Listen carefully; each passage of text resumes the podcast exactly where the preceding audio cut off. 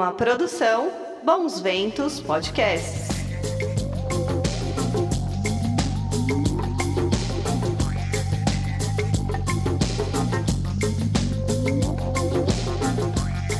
Menina e menino, tudo bem aí? Eu sou o Guto e você está vendo e ouvindo o podcast Vamos Falar sobre Ufologia. Aí hoje vou fazer um programa aí num formato um pouquinho diferente, tá? Espero que vocês gostem. É, queria mandar um abraço aí para todo mundo que tem mandado mensagem em nosso Instagram. Se você ainda não segue a gente no Instagram, siga lá, cara, arroba Vamos falar sobre ufologia. Deixa eu ver aí os últimos que mandaram mensagem para mim, para mandar um abraço. Aqui o Darlan Corral, é, que nem o Dalton Albertin, que sempre participa, o Leonardo Loio, quem mais aqui? Pedestal, uh, Curiosidades do Céu, enfim, Efeito Paranormal, todos os amigos que, que sempre escrevem melhores destinos de viagem, também sempre carinhoso comigo, tá? Quer falar comigo, quer mandar sugestão, sugestão de pauta, me criticar, me xingar, me elogiar, enfim, faça isso no Instagram, arroba vamos falar sobre ufologia. Se você não é inscrito no canal do YouTube, por favor, estamos chegando aos nossos mil seguidores, a nossa primeira meta, né, de seguidores aqui do canal. E é isso aí, pessoal. Hoje eu vou fazer um aí um formato um pouco diferente. Eu achei esses dias na internet um documento maravilhoso de uma história maravilhosa que eu achei super importante. Eu gosto de ufologia há muitos anos eu não tinha. Pode ser que eu seja que eu tenha vacilado nessa, mas eu não conhecia essa edição da revista O Cruzeiro aqui, que é da data de 11 de dezembro de 1954 né, a revista Cruzeiro, para quem era a revista mais famosa do Brasil aí nessa época, não sei até que época que foi, mas essa revista ela conta detalhadamente como é que foi uma conferência oficial da aeronáutica, tá? Em 1954 é uma história muito legal, muito legal. Então eu queria dividir com vocês esse achado, né? Em formato de história, eu vou ler na íntegra, né? Pode ser que tenha até mais que uma, duas partes então, queria ler aí, deixar o menos cansativo possível e, pô, uma contação de história. Eu, assim, eu, eu vou, eu vou ser sincero para vocês que eu dei uma. Eu não. Eu, eu até para ser surpresa para mim lendo para vocês e para soar mais natural, eu, eu quero conhecer essa história junto com vocês. Então, acho que vai ser muito legal a gente conhecer isso aqui junto, tá? Então, espero que vocês gostem, tá bom? Então, a conferência é, de forma oficial. Quem organizou essa conferência foi o senhor coronel aviador João Adil Oliveira. Então vou começar aqui a leitura para você, espero que você goste, tá bom? Na manhã do dia 2 de novembro, o coronel aviador João Adil Oliveira, chefe do Serviço de Informações do Estado-Maior da Aeronáutica, pronunciou uma conferência acerca dos discos voadores no auditório da Escola Técnica do Exército do Rio de Janeiro.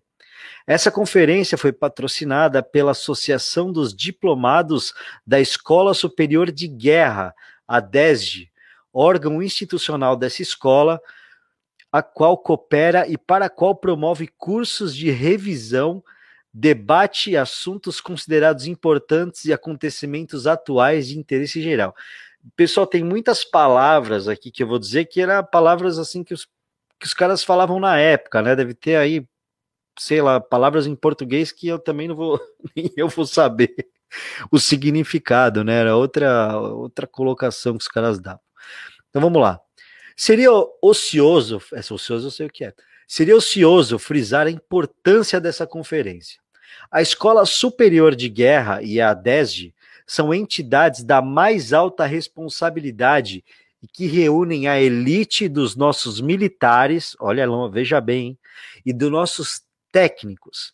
Por outro lado, o coronel João Adi Oliveira é um oficial que goza do mais elevado conceito em todo o país, culto, equilibrado, consciencioso e enérgico.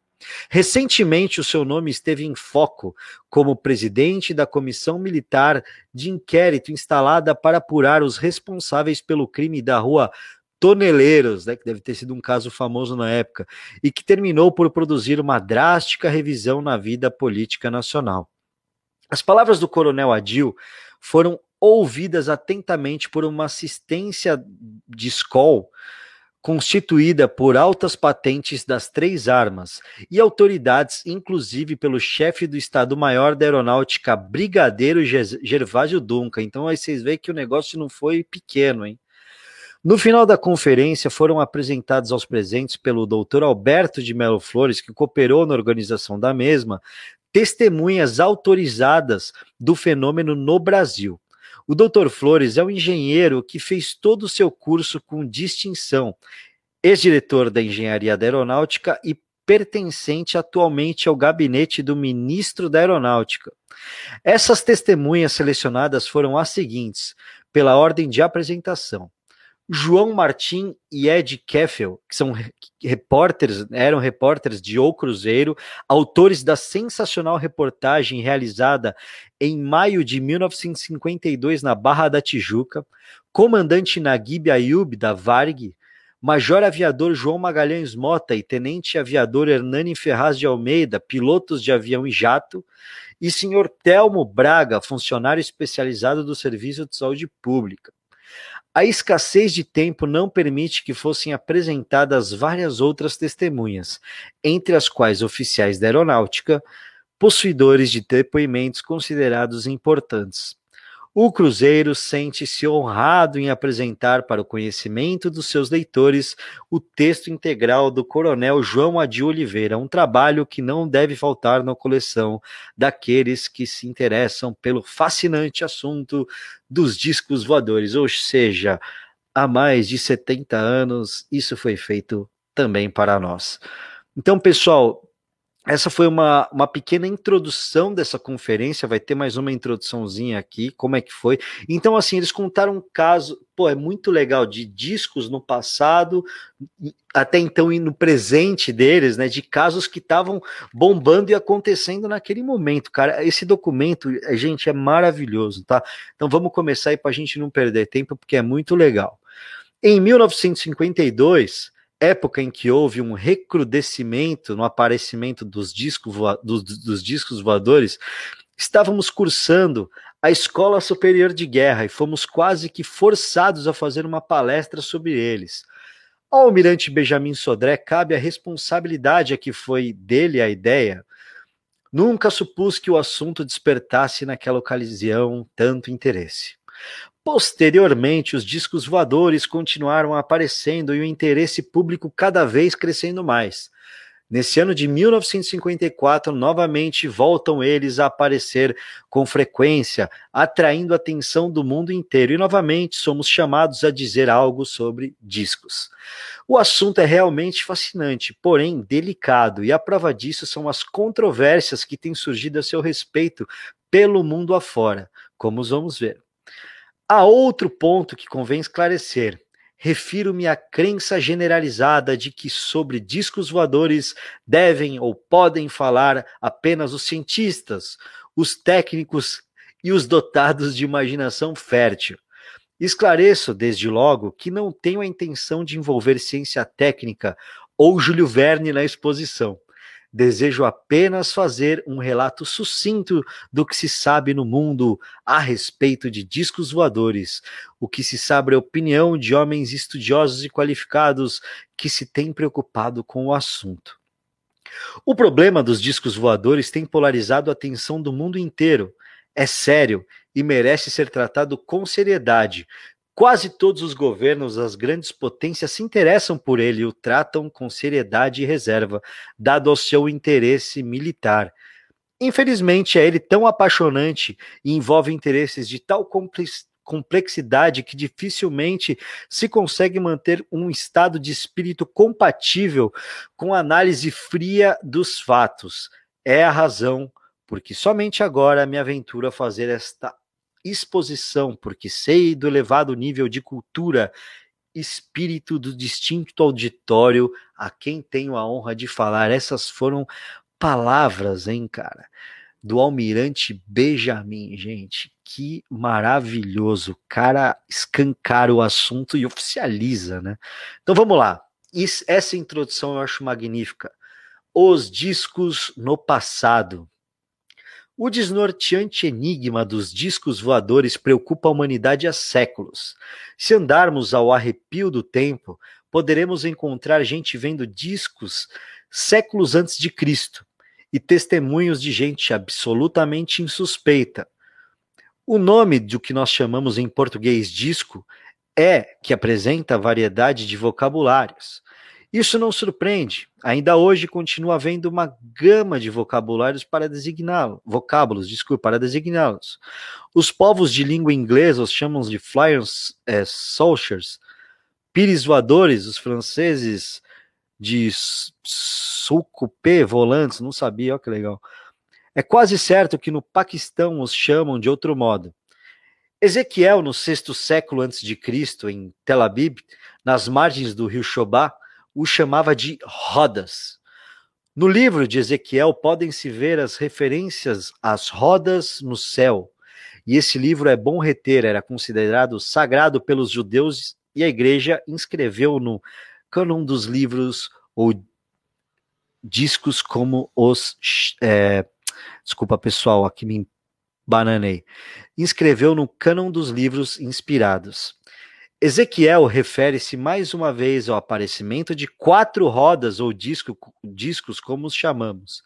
É curioso que ainda hoje, algumas vezes, apareçam eles com esse número, como os que pousaram em Tapes, no Rio Grande do Sul, cerca de meia-noite, na noite de 29 para 30 de outubro deste ano, de acordo com o relato minucioso que se encontra no jornal Hoje, de 13 de novembro de 1954, com ilustração esboçada pelo desenhista Delmar. Segundo a descrição feita pelo senhor Flávio Rabelo, que os viu pessoalmente. Ezequiel, segundo afirma, sem o brilho do estilo de Isaías, descreveu que viu com clareza e originalidade. Pena que esse notável profeta, um dos grandes do Velho Testamento, com suas visões tivesse provocado a ira de um príncipe judeu intolerante que o mandou matar. Pires, pratos, discos ou rodas, isso pouco importa. O que importa é que esses vocábulos nomeiam. Qualquer deles sugere determinado objeto voador redondo e achatado. Isso que hoje o mundo contempla a luta para explicar. Segundo o relato de Donald Cale, publicado no jornal Sunday Dispatch, reproduzido no Diário Popular de 11 de outubro de 1950 de Lisboa, afirma esse antigo chefe do Serviço de Informação do Departamento de Comércio dos Estados Unidos, que, consultando extratos de publicações científicas e documentos oficiais, verificou que em 1762 já se assin... olha aí, gente, já se assinalava o aparecimento de discos voadores. Posteriormente, com o desenvolvimento crescente da empresa, os relatos foram aparecendo com mais frequências, com mais frequência e minúcias de descrição. Em 1837, os discos alcançaram o Texas, sobrevoando Benham no verão desse ano. Os fazendeiros apavorados atiravam-se no interior de suas carroças, segundo relatos da época. Logo no outro dia do alarma de Benham, outra aeronave alarmou Kansas, sobrevoando Fort Scott. Os soldados apavorados debandavam de suas formações quando uma estranha aeronave passava relampejando sobre suas cabeças. Pessoal, 1837. Se nos dermos ao trabalho de folhear o jornal Daily News de Denison, de 25 de janeiro de 1878, lá veremos pelo senhor, abre aspas, pelo senhor John Martin, fazendeiro que mora cerca de seis milhas ao sul desta cidade, foi-nos trazida a seguinte estranha história. Na manhã de terça-feira, quando caçava sua atenção, foi despertada para um objeto escuro no alto do céu ao sul, a forma peculiar e a velocidade que o objeto parecia aproximar-se prendeu sua atenção e ele arregalou os olhos para descobrir do que se tratava. Quando viu pela primeira vez, parecia ser do tamanho de uma laranja que crescia continuamente. Já quase a sua, sua, sobre a sua cabeça, o objeto havia aumentado consideravelmente o tamanho, parecendo andar no espaço com velocidade fantástica. Parecia ser um grande disco e parecia estar a, gran a grande altura. O Sr. Martin é um cavalheiro indubitável de indubitável honestidade, essa estranha ocorrência merece a atenção dos nossos cientistas. Fecha aspas. O Times de Londres, em edição de setembro de 1870, publica outra curiosa descrição semelhante à do Sr. Martin. O escritor Harold Wilkins revelou numa revista chamada Contemporary Review o importante relato de um comandante de navio que, quando navegava na costa da Sibéria, presenciou a passagem de um misterioso aparelho e dele fez uma descrição minuciosa e acompanhada de um desenho. Pela descrição desse comandante de navio, navio que se chamava Lady of the Lake, a misteriosa aeronave seria o que conhecemos hoje como discos voadores. Acrescentou-se que a Contemporary Review era uma publicação cujo caráter austero não se coaduna com fantasias. Extraído do livro Enigma dos Discos Voadores, Hugo Rocha, Porto, Portugal. Em Marsella, em 1 de agosto de 1871, novamente estranho aparecimento de discos voadores. Era enorme, redondo, movia-se lentamente e foi visto cerca de 15 minutos. Em 26 de agosto de 1894, menciona o livro do comandante Cahill, um almirante britânico assinalou um enorme disco e no ano seguinte, 1895, a Inglaterra e a Escócia é, oram inundadas por histórias de discos voadores. Em 1897 começaram os aparecimentos de discos voadores a ser frequentes nos Estados Unidos. Um dos casos começou, segundo o relato contido no livro The Flying Saucers Are Real, em 9 de abril. Um enorme charuto foi assinalado cruzando os céus de Midwest. Por uma semana, a estranha aeronave cruzou pelos céus naquela região. Imagina, a 16 de abril a coisa, como eles diziam, desapareceu. Porém, dia 19 reapareceu sobre West Virginia. Na manhã desse dia, a cidade de Sisterville foi acordada pelos apitos estridentes das sirenes de serrarias que teve sua população estonteante visão de um enorme charuto sobrevoando a cidade. Holofotes voltados para baixo vasculhavam a região por cerca de 10 minutos. A aeronave rodou sobre a cidade e depois encaminhou-se para este e desapareceu. Que demais, gente, que demais. Seria impossível enumerar todos os casos registrados em documentos que merecem inteira fé. O que convém fixar é que esse fato, esses fatos estavam acontecendo muito antes dos, dos irmãos Wright e de Santos Dumont terem ensaiado os times dos saltinhos que deram em seus aeroplanos em 1903 e em 1906. Esses fatos, desde aquela época, do fim do século e começo do, fim do século XIX, começo do século XX, aconteceriam em todo o mundo desde as Índias Orientais holandesas, 1890, até os Estados Unidos, seus antípodas. Renovo o apelo para que fixemos o fato singular de que a aviação nem existia e a crostação somente começou a ser usada com relativa eficiência no correr da Guerra de 1914, pelos alemães, como todos sabemos. Já tivemos nós no Rio de Janeiro e nunca esquecerei um despertar maravilhoso com um enorme charuto nos céus com holofotes voltados para baixo. Lembro-me ainda bem, foi no clarear de um dia de tempo maravilhoso, céu limpo. Mas note-se, isso foi numa das diversas vezes em que o Zeppelin veio ao Rio. Lembro-me ainda da estupefação do nosso povo e dessa lembrança. Chego por extrapolação ao estupor natural da população da cidade de Sisterville a 19 de abril de 1897. certo? O curioso é que naquela época ninguém ocorreu que se pudesse tratar de ilusão, psicose ou mistificação, nem tampouco se pensou em arma secreta. Hoje todos nós sabemos as versões que correm a respeito desses mesmos fatos. O homem tem uma tremenda vontade de explicar tudo o que lhe impressiona os sentidos e raramente tem a coragem moral de confessar sua fraqueza mental, apesar de fingir acreditar que possa ver no céu e na terra mais coisas que se possa sonhar em sua vã filosofia. Como dizia Hamlet a Horácio no drama de Shakespeare, representado em 1602. Tem vontade de explicar de qualquer modo, ensaia explicar seja lá o que for. E essas explicações vão desde o ridículo dos cientistas explicando a impossibilidade do voo mais pesado do que o ar e a impossibilidade de transporte simultâneo de energia e calor, até ao trágico de um velhinho de 70 anos, grande matemático, físico e astrônomo, quase ser jogado na fogueira porque não aceitava explicações que lhe pretendiam impingir em 1633, depois de um julgamento de 20 dias. O que era curioso também é e o considerável retardo que se nota no homem para assim lar a esperança de seus antepassados.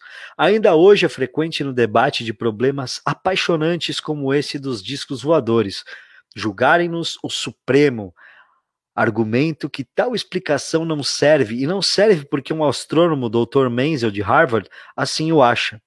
Somos realmente tardos, mas pensando bem, devíamos contar com esse retardo também. Ora, o homem precisou usar o cavalo mil anos para então desconfiar que talvez fosse melhor usar estribos quando montado, mas seja como for, a intolerância no debate do apaixonante tema é generalizada. De um lado, o cientista Dr. Menzel de Harvard, com toda a sua responsabilidade de cientista, afirma pura e simplesmente que as histórias de discos voadores procedem da mesma forma de que surgem as lendas de assombrações e duendes, e afirma mais que as causas mais comuns desse engano são as sementes de serralha, a teia de certas aranhas, as bolhas de sabão, os balões meteorológicos e os meteoros. De outro lado, os que não concordam com as explicações de Dr. Menzel enchem-no não de argumentos, mas de insultos pesados, acusando de ser um falso sábio, um, um, universitário em busca de reputação e dinheiro, um agente dos narcotizadores da opinião embuçado na autoridade de uma toga de Harvard, truncando e, e deformando grosseiramente os testemunhos. Recebe ele carta com ameaças de represália que serão tomadas pelos marcianos e venusianos que o doutor Menzel nega existirem. Se a polícia permitisse, teríamos novamente, como em 1633, fogueiras acesas para torrar muita gente de um lado e de outro. Um comentarista francês de renome, Raymond Cartier, frente a exacerbação de paixões que observou nesse caso, a propósito das conclusões, Dr. Menz observou com muito espírito, abre aspas, compreendo bem tudo isso, os discos voadores são uma fé, e a dúvida é herética, fecha aspas. Gente, que coisa maravilhosa, né? Vocês podem ver aí que, que como apaixonado era esse cara que que, que, que chamou essa, essa reunião, né? E que coragem que ele teve ah, naquela época, em 1954, de, de fazer uma conferência dessa para a mais alta cúpula né, da aeronáutica brasileira. Puta, eu tô achando maravilhosa essa história. Muito bom mesmo. Então vamos aí mais um pouquinho. Fatos atuais, interpretação e dúvidas que persistem. Já no século XX, continua-se a assinalar o aparecimento dos discos. Logo no começo do século, há registros dos curio... dois... há registrados dois curiosos aparecimentos, ambos consignados nas páginas do mensário Weather Review, do Bureau de Meteorologia dos Estados Unidos, página 115 do número de março de 1904 e página 310 de 1907. Esses aparecimentos foram assinalados O primeiro pela tripulação do barco Supply americano e o segundo acima da cidade de Burlington, Vermont. Os aparecimentos no começo deste século foram raros. Apareciam discos ou charutos de tempos em tempos. Nada parecido com o que estamos assistindo. Antes da Segunda Guerra, o último aparecimento registrado refere-se a um caso narrado por Nicholas Horrish, que na ocasião, 1934, era chefe da expedição americana Horrish ao Tibete. A narrativa desse perturbador caso encontra-se nas páginas 361 e 362 de seu livro Altai Himalaia. Posteriormente, rebentou a Segunda Guerra e pouco depois começaram os inexplicáveis aparecimentos daqueles falados full fighters vistos pelos aviadores durante a guerra, na Europa e no Japão. Já no final da guerra, houve a célebre experiência com a primeira bomba e logo depois duas explodiam, uma em Hiroshima e outra em Nagasaki. Dessa época em diante, houve um recrudescimento assustador no aparecimento de discos, hein? Olhem isso, depois da bomba atômica começaram os discos, segundo o relato dele. E os governos passaram, quase que sob o clamor dos povos alarmados, a se interessar pelo assunto e investigar cuidadosamente. Na Inglaterra, o Ministério do Ar lança-se investigações, centraliza os informes colhidos, a sua rede estende-se até o domínio mais longínquo. Na França, a mesma coisa. Ainda recentemente, o ministro do Ar, Diomed Catrot, respondendo a uma interpelação do Congresso, esclarece que os serviços de seu ministério estão atentos observando tudo o que se passa nos céus. Nos Estados Unidos, depois de certos fatos que realmente abalaram o país, resolve-se centralizar as investigações num órgão que se denominou Projeto Disco, criado por lei assinada em 30 de dezembro de 1947. Poucos dias depois, a 7 de janeiro de 1948, aconteceu o espantoso caso da morte do capitão Mantel, ao perseguir um disco e duas semanas depois, o projeto Disco começou efetivamente suas operações. Foram contratados.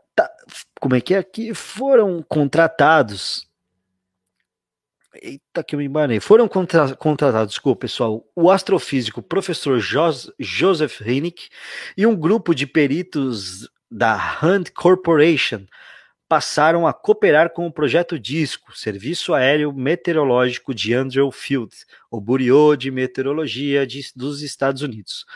Laboratórios eletrônicos, laboratório aeromédico, Departamento do Exército e da Marinha, vejam bem, FBI, Aeronáutica Civil e várias outras organizações do governo e privadas, bem como peritos em foguetes, autoridades em projéteis dirigidos e planejadores de viagens interplanetárias. Um questionário padrão é distribuído amplamente Revere-se a ele para cada caso tempo, local, tamanho e forma do objeto assinalado, altitude estimada, velocidade, manobras executadas, cor, ruído, duração da observação, etc. O primeiro nome em inglês que chamamos projeto disco foi o Project Sign. Mais tarde, seu nome foi mudado para Project Crude e posteriormente passou a chamar-se, vejam bem que está conhecido, hein? Blue Book. O projeto dos discos é tão perturbador e é tão e é tal a balbúrdia que estabeleceu nos meios onde os investigava, que até para eleger o nome houve tentativas sucessivas. A escolha de Blue, Blue, de Blue Book resultou, parece, do conhecido Livro Azul dos colégios americanos, livro esse que tem respostas para todas as questões de, de exames. Entretanto, apesar disso, até agora esse Blue Book não esclareceu nada a respeito da maior interrogação do nosso tempo. Vamos agora tomar contato com algum dos mais complicados e conhecidos casos de aparecimentos de discos voadores e suas variantes, charuto e bola de fogo, para então chegarmos através deles às curiosas controvérsias que ainda hoje existem. 1. Um, O caso Kenneth Arnold. Foi esse talvez o primeiro caso que emocionou o povo americano. E o capitão Edward Ruppert, que trabalhava dois anos no Blue Book, o apresentou como marcando o ano primeiro de que ele chama a Era dos Discos. Kenneth Arnold voava de Shells a Yakima, Washington, a 24 de julho de 1947, quando notou qualquer coisa luminosa no seu través que lhe chamou a atenção. Fixando seu olhar, viu nove discos resplandecentes contra o fundo de, da neve do Monte Ranier. Abre aspas. Voavam perto do cume da montanha, como que numa cadeia diagonal, como se estivessem todos ligados. Fecha aspas. Esclareceu ele posteriormente. Observei-os durante três minutos. Eram chatos como uma torta e tão brilhantes que refletiam o sol como um espelho. Nunca vi uma coisa tão rápida, pois sua velocidade era da ordem de 2 mil quilômetros por hora. Essa narrativa, é claro, empolgou a nação como um fato capaz de confundir. Tanto quanto se sabia, nenhum avião do mundo havia transposto a barreira do som até aquela data. Não acredito, é claro. Abre aspas, não acredito, é claro, mas vi. Fecha aspas. Essa história, segundo afirmam pessoas chegadas ao Blue Book, talvez teria se encerrado se nada mais acontecesse, mas aconteceu que nos 30 dias seguintes, 53 informações sobre discos choveram os, aos investigadores. Segundo o depoimento do capitão Ruppelt, algum desses aparecimentos apareciam algo mais que sim, uma simples histeria, como a princípio se supôs provinham de velhos pilotos acostumados com as ilusões de ótica que o voo pode provocar, provinham de cientistas e de outros observadores presumivelmente sóbrios e calmos. Nessa primeira fase de frequentes aparecimentos de discos voadores, a Força Aérea Americana se manteve oscilando entre duas concepções. Havia os que se mostravam apreensivos com os discos, e entre eles algumas altas patentes, achavam que foi uma espécie de complacência que levou os estados a Pearl Harbor e nesse momento a tensão internacional era alta com o que se dominava, denominava a Guerra Fria. Achavam que se devia apurar e depressa a causa desses estranhos aparecimentos. De outro lado estavam os que se achavam que tudo não era mais que uma história provocada pelo caso de Kenneth Arnold. Achavam que essas visões diminuiriam com o tempo. Além disso, diziam eles, não pareciam os discos constituir ameaça alguma, e nenhum deles foi apanhado para que se pudesse provar que realmente era algo de novo sob o sol. 2. O caso Mantel. Será esse talvez o mais emocionante dos casos conhecidos a respeito de discos voadores, ainda hoje continua citado e discutido em todo o mundo. Parece que foi realmente o caso que, na verdade, fez aumentarem as preocupações. Dizem que o governo americano tudo fez para impedir que toda a história fosse a publicidade, inclusive vedando as publicações das mensagens finais, trocadas entre a Torre de Goodman Field e Mantel. Foi a 7 de janeiro de 1948, à tarde um enorme e brilhante disco foi assinalado primeiramente em Mendesville, a cerca de 140 quilômetros do Fort Knox, e alguns minutos depois sobrevoava a base de Godman Field. O comandante da base, Coronel Hicks, determinou que fosse o disco seguido por três aviões F-51, que nesse momento sobrevoavam a base. Na própria torre de controle permaneceu o coronel e passado alguns minutos, a sua alto, alta patente reproduzia a voz do coronel, desculpa, do capitão Thomas Mantel. Avistei a coisa, parece metálica e é de enorme tamanho. Passado alguns instantes, nova mensagem. Parece começar a subir. Está, parece com metade da minha velocidade e tentarei me aproximar. Às três e oito, um dos alas do Capitão Mantel chamou e disse que estava também vendo o disco.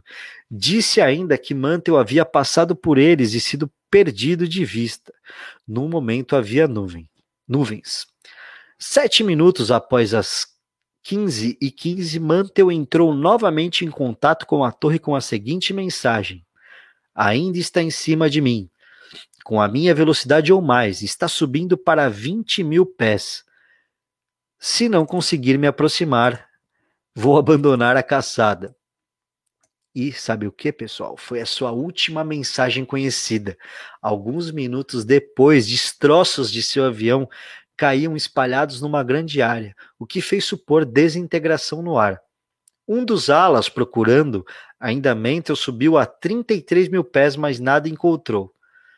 Nem seu chefe, nem o disco, que também havia desaparecido. Esse caso deixou a opinião americana estarrecida.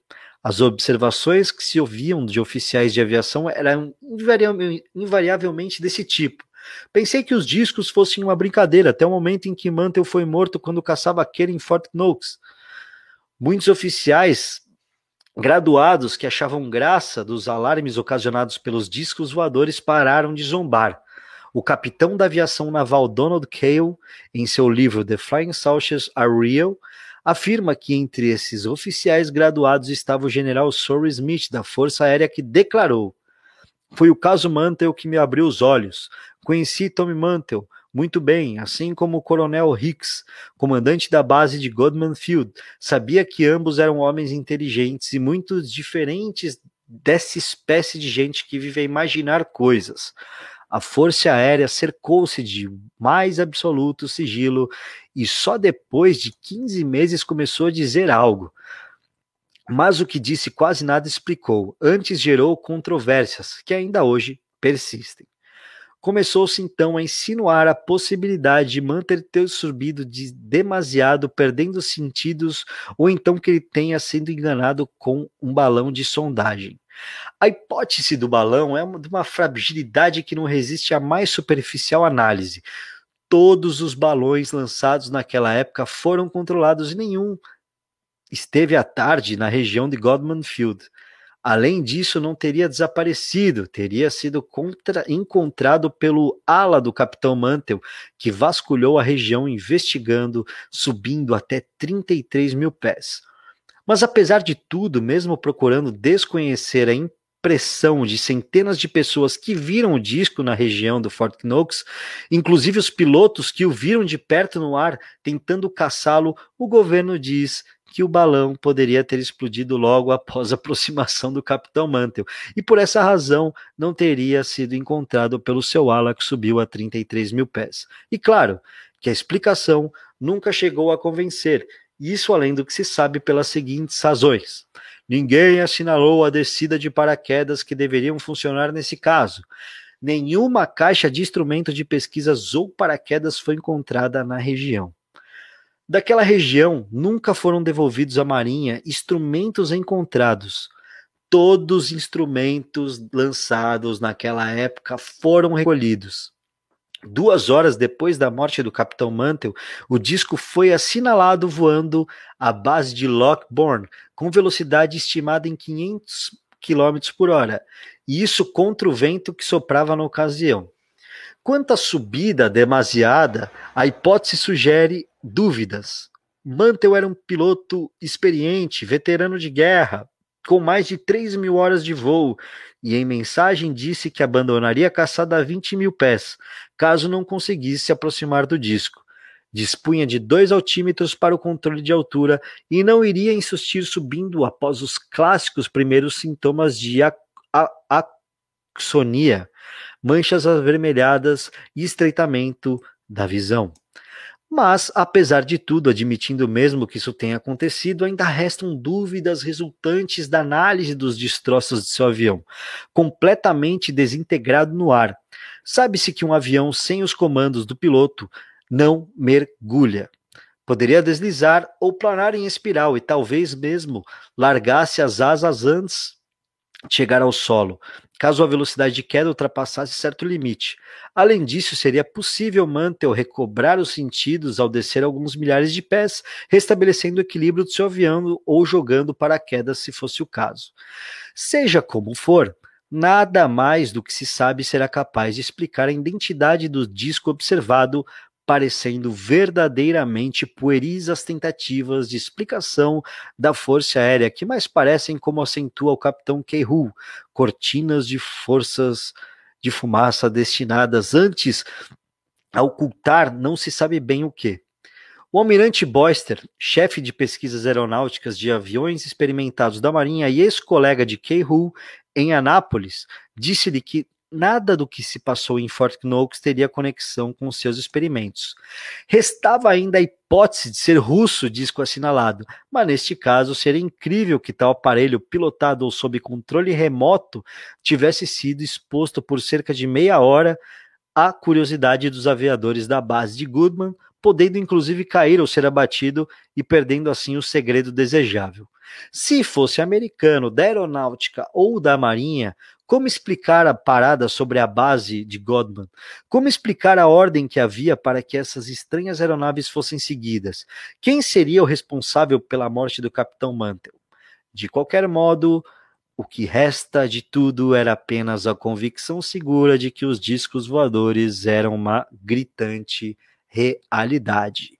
E é isso aí, pessoal. Eu vou parar por aqui para não ficar muito cansativo e em breve teremos a parte 2 desse caso, olha, desse fórum maravilhoso aí, que, que coisa, né? Eu tô assim, é, como, como eu disse para vocês, eu, eu li assim grande parte, né, do que eu tô falando, eu dei uma lida assim, mas eu tô essas histórias eu tô conhecendo junto com vocês e tô ficando surpreso, acho que como vocês estão ficando, né? Porque você eu não conhecia nenhum desses casos aqui descritos, cara. É muito legal, é muita novidade, e são coisas quentíssimas aí da década de 50, né? Esse apanhado que ele fez também de antigamente. Puta, que da hora, que da hora, né? Vai ser muito legal ler isso aí, conhecer essas histórias junto com vocês. Lembrando que ainda ele vai falar de, é, de casos. Quer ver, ó, vou aqui até adiantar para vocês. Ele vai falar de casos no Brasil, né? É, vão ter aí os relatos de testemunhas é, aí no Brasil, inclusive fotos, tá? Fotos tiradas pela revista Cruzeiro eh, nessa década de 50, né? Que, que inclusive é, dois dos repórteres que, que tiveram presentes nessas fotos, eles é, aí participaram dessa, dessa reunião do pessoal. Tá, então eu vou, vou até colocar uma dessas fotos como capa aí do nosso, do nosso episódio de hoje, tá? Então a gente se vê em breve com essa história aí, eu vou postando aos pouquinhos para a gente poder conhecer juntos, beleza? Não deixe de mandar uma mensagem, né? Se você gostou de um episódio com esse formato, dessa maneira, dá um, manda um recado também. É bom ter esse feedback, né? Espero que não tenha ficado cansativo. Vocês acham que eu tenho que ler tudo de uma vez? Você acha que a gente tem que fazer em partezinha mesmo? Né? Dá, dá esse feedback para mim que é muito importante, tá? Por favor, não deixe de se inscrever no canal do YouTube. Manda uma mensagem no Instagram ali, curte a nossa página, tá? E é isso aí. Fiquem bem e olhe sempre para o céu.